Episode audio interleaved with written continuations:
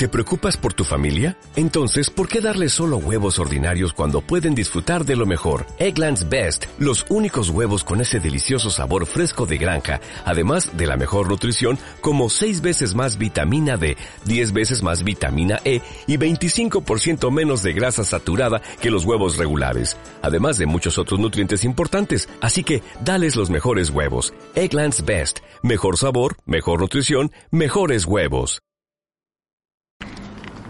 Em, permiso.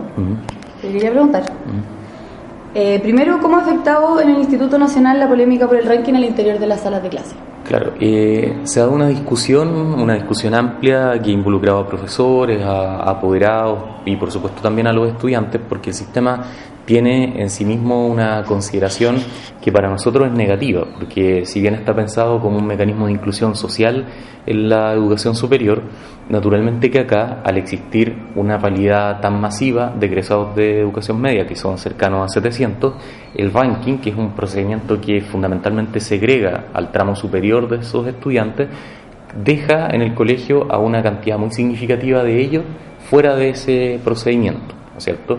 Acá tradicionalmente también existe, un alto nivel de exigencia, que significa que las calificaciones en muchos casos no son tan elevadas como sí lo pueden ser en otros establecimientos.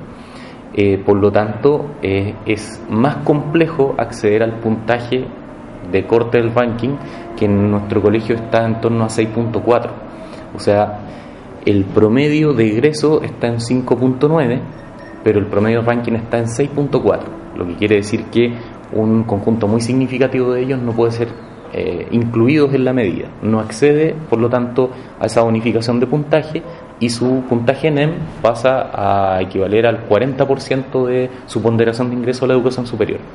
Por lo tanto, ahí tenemos una clara dificultad. Esto, claro, si uno lo ve en una perspectiva más amplia, está pensada para el común de los establecimientos que tiene, por ejemplo, dos a tres cuartos años medio y que por lo tanto, en ese sentido, no es tan eh, perjudicial su efecto. Pero en nuestro caso, da la masividad, da también la exigencia eh, que existe respecto de las notas, naturalmente que no es una medida que nos cause un favorable efecto.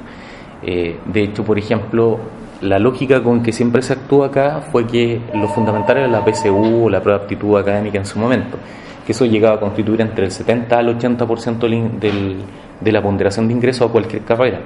Sin embargo, el esquema se modificó eh, repentinamente hacia agosto del año pasado y eso significó, por supuesto, que acá se produjeron negativos efectos. Perdón, voy a hacer un. Es que quiero seguir con tema, pero voy a